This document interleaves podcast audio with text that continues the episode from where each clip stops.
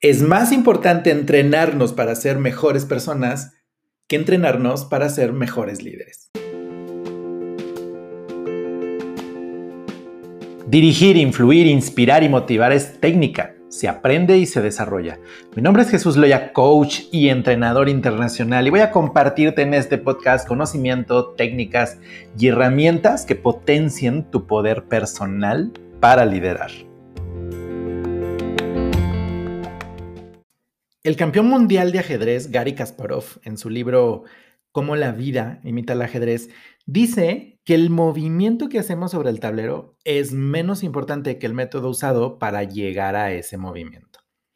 Lo que hacemos y decimos es el efecto de lo que somos, de nuestros valores, principios, experiencias, mentalidad, conocimiento, etc.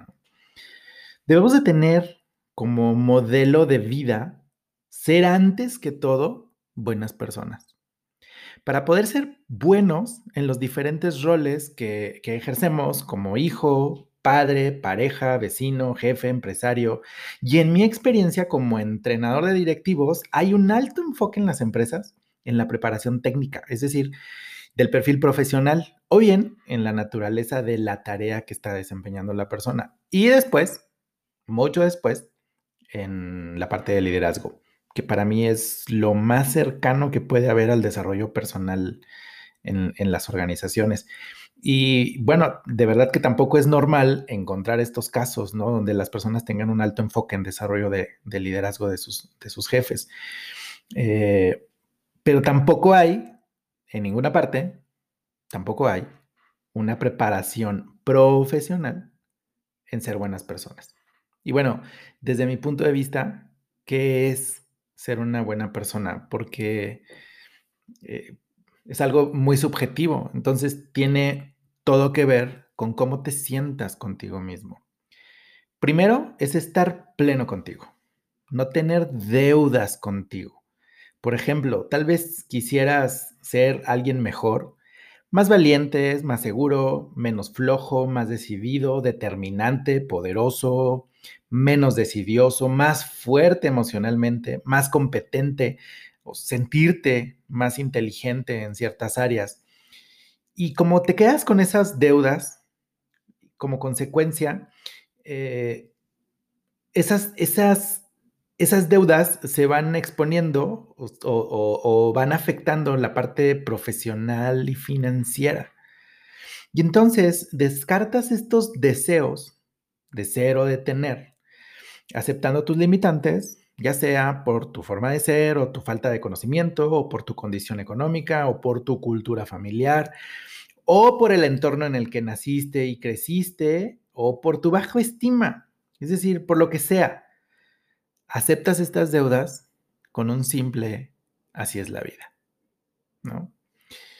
Todo esto, al final, estas deudas, todo esto va formando una persona inconforme, frustrada, molesta, difícil, desordenada, desarmonizada, infeliz, puede ser hasta cierto punto, insatisfecha y bueno, no quiero decir que súper, súper amargada, pero tal vez no del todo plena.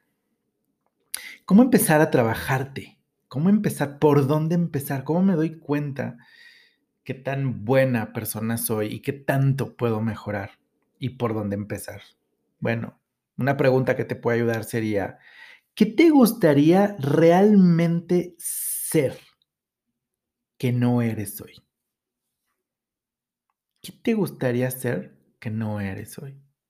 ¿O cuál es ese eso que tú quieras que tú quieres ser que lo ves lejano? Crea una especie de avatar crea esa, esa persona ideal de ti mismo. Escríbelo. ¿Cuál es el ideal de ti? Escríbelo y ahí tienes una lista por donde empezar a trabajar poco a poco. ¿Qué cambiarías de ti hoy? Esa es otra pregunta. ¿Qué cambiarías de ti? Otra, otra manera de, de descubrirnos es ¿qué te molesta en las personas? En, tu día a día, con tu equipo de trabajo, en tu empresa, en la parte social, con tus amistades, simplemente haciendo el súper, caminando, ¿Qué es lo que te molesta? Manejando, ¿qué es lo que te molesta de las personas? ¿Qué es lo que te molesta? Haz una lista de lo que te molesta de las personas y revisa esas cosas que tienen que ver contigo. Porque a eso se le llaman proyecciones. No vemos nada afuera de nosotros, no vemos nada que no lo tengamos en nuestro enfoque o con el que no tengamos una situación nosotros. Nuestro cerebro es tan selectivo que no puede ver toda la información, entonces simplemente ve aquello que tiene que ver contigo. Y si analizas qué es lo que te molesta de las personas, bueno, ahí tienes una revelación, ahí tienes algo que tiene que ver contigo. ¿Cómo puedes empezar a manejarlo? ¿No? ¿Qué cambiarías de ti? Muchas personas aceptan sus limitantes y carencias porque no saben que pueden cambiar. No aspiran a ser alguien mejor porque no saben que existe algo mejor o no saben cómo lograr este, este cambio, ¿no? No saben que existen libros, técnicas, herramientas profesionales, o si lo saben, como no se consideran capaz de acceder a eso, ni siquiera lo consideran. No lo ejecutan, no lo ejercen, ¿no? Si quieres formarte realmente, que ese es el, fin y la naturaleza de este episodio, si tú quieres formar de ti un excelente líder para ir alcanzando niveles más altos de excelencia personal, profesional o financiero, necesitas, ya sea hoy o en 20 años, necesitas dedicarte tiempo a ser una mejor persona, a estar conforme contigo mismo no conforme en aceptar ya lo que eres y no te gusta, sino estar depurando y cincelándote y haciendo de ti una mejor persona, aprendiendo y desaprendiendo. Es algo que en algún momento lo vas a tener que hacer. Yo tengo casi 46 años y bueno, tengo 20 años, más de 20 años dedicándome a esto de la consultoría.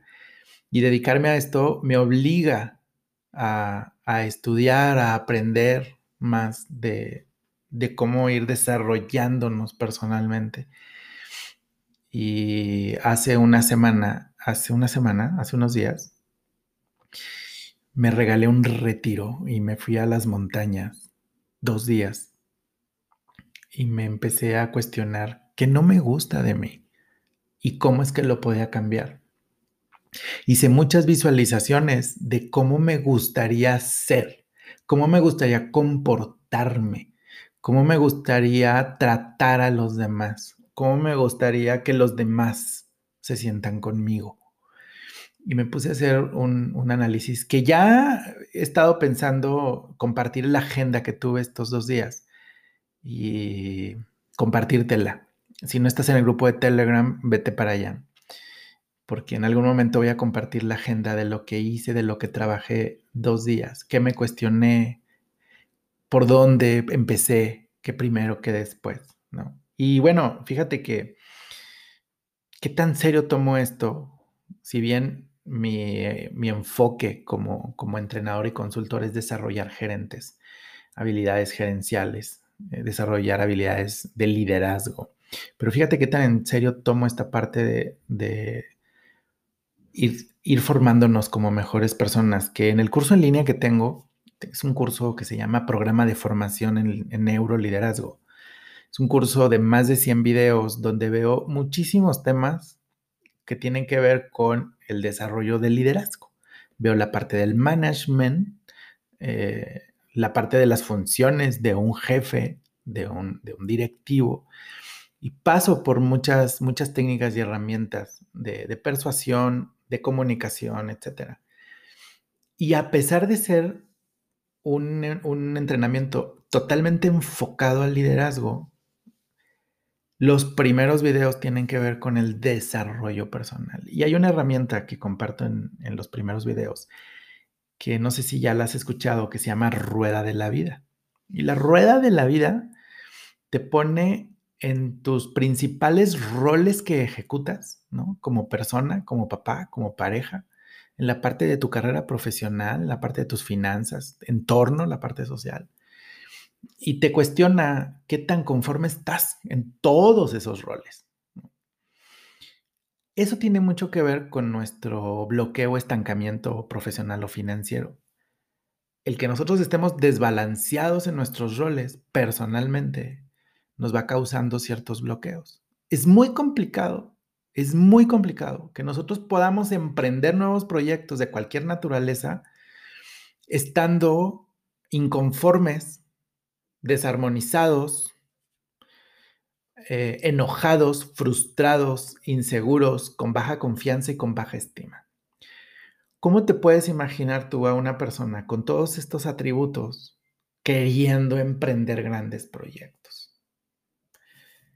Por eso te, digo y te confirmo, en algún momento vas a tener que tomar con seriedad tu desarrollo personal, el ser una mejor persona. Y no compres nada, no compres, no compres hábitos, no compres conductas, metodologías que no te hagan sentir congruente o que no te hagan sentir pleno. La pregunta es hacia ti mismo, ¿qué quieres de ti? ¿Cómo puedes tú alcanzar esa plenitud contigo mismo y empieza a trabajar con tu propio modelo?